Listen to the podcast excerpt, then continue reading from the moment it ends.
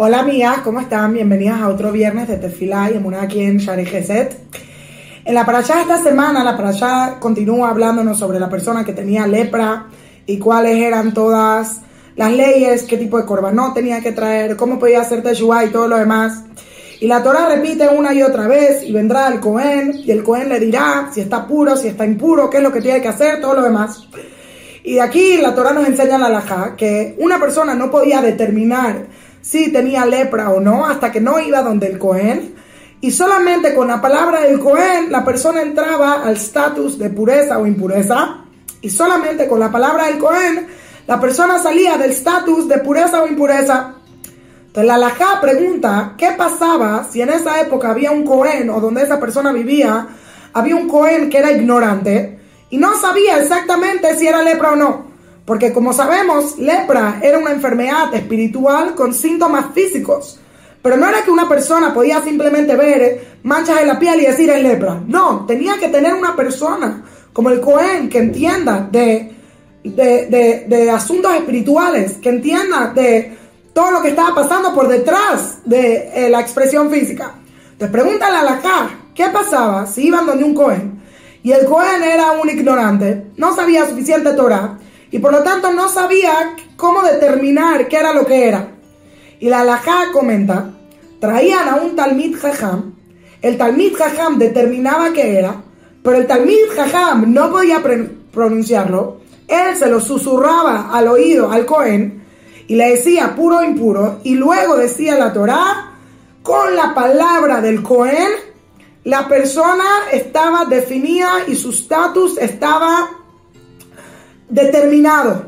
A pesar de que el Cohen no tenía idea de lo que estaba diciendo y solamente era, por decirlo así, el vocero para el Talmid Jajam, que sí entendía el alajá, era la palabra del Cohen Gadol la que determinaba cuál era el estatus de la persona que tenía lepra.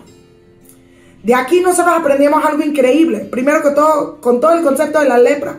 La Torah nos quiere enseñar el poder de la palabra Muchas veces decimos algo, perdón, consciente o inconscientemente, con ganas, con intención o sin intención. Y muchas veces decimos algo y no tenemos el cuidado suficiente y no sabemos qué es lo que estamos diciendo. Pero la palabra tiene un efecto en la persona, en el mundo, y un efecto mucho más grande de lo que podemos entender. Tanto así que la persona que tenía lepra, era determinada por alguien que solamente con una palabra le cambió todo el estado de su vida, todo el estado consciente de su existencia. Y esto era una enseñanza muy grande de para enseñarle a la persona que tuvo lepra. ¿Cuántas veces no dijiste una palabra que afectó a otra persona? De formas en las que no pudiste entender, que determinó el futuro, el presente de otra persona. ¿Cuánto cuidado tenemos que tener? ¿Cuánto cuidado? Y no solamente cuidado, cuánto tenemos que entender el poder de nuestras palabras. Pero al mismo tiempo nos enseña la Torá el poder de nuestras palabras cuando nos acercamos a Dios, cuando rezamos. Sea que entiendes lo que dices, sea que no entiendes lo que dices. Dios creó el mundo a través de las palabras. El Pasuk no dice Dios pensó y el mundo fue. El Pasuk no dice Dios imaginó. El Pasuk dice Vayomer Hashem y dijo Dios. La Torah nos enseña que las palabras son la expresión, el concretizar el mundo infinito y ponerle una visual concreta hacia el mundo finito. Del mundo infinito al mundo finito. Las palabras son el puente entre nuestro cuerpo y nuestra alma. Las palabras son aquellas que expresan qué hay en nuestro interior y lo traen al exterior. Y es por eso que nosotros sabemos ¿Cómo se forma el habla? El habla se forma en el estómago, viaja por todo el cuerpo y sale hacia afuera. Dice la Torah, es así mismo lo que pasa cuando una persona habla, conecta todo su ser interior con su ser exterior. Es más, los jajamí nos enseñan que todo órgano en el cuerpo es externo o interno. Hay solamente un órgano que es interno y externo al mismo tiempo. Y ese es la boca. Porque eso es lo que hace la boca. Es el puente, es lo que conecta. Y por eso la Torah pone tanta atención a lo que una persona dice, a cómo una persona dice. Porque te está diciendo, tú estás escogiendo expresar esa parte de tu alma. Tú estás escogiendo, escogiendo darle ese visual, ese texto a esa parte de tu alma. La Torah nos enseña, mira lo que dices y te diré quién eres. La persona es aquello que habla. Y cuando nosotros hacemos tefilá, cuando nosotros hablamos con Dios, tenemos que entender que este es el utensilio más importante que tenemos para formar esa relación, para expresarnos a nosotros mismos, para definir quién somos y cuánto cuidado tenemos que tener.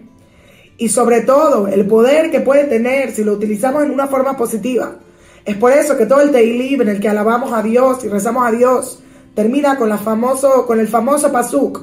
Con de aleluya. Con todo mi alma te voy a enaltecer Dios. Y dice la Torah, no lo leas como con toda mi alma, lo con con con cada aliento, cada respiro, cada aliento que yo tengo. Es mi alma que se está expresando, es el mismo aliento que va desde mi estómago y sale a través de mi esófago, mi boca y se forma en una palabra. Entonces tengamos cuenta, tengamos eh, eh, cuidado con aquello que decimos, porque aquello que pensamos, deseamos, soñamos y lo transmitimos, eso es lo que se vuelve la realidad para cada persona, para bien y para mal. Y lo que nos enseña la parasha esta semana es cómo nosotros podemos construir o destruir un mundo con nuestras palabras. Y las palabras son una expresión y, el establecimiento y la fundación de nuestra emuná. Así que Bezrat Hashem, que tengamos cuidado de cómo utilicemos nuestras palabras y que sepamos que tienen poder y utilicemos ese poder, sea que sepamos lo que decimos o no, solamente de una forma positiva. Gracias, Shabbat Shalom.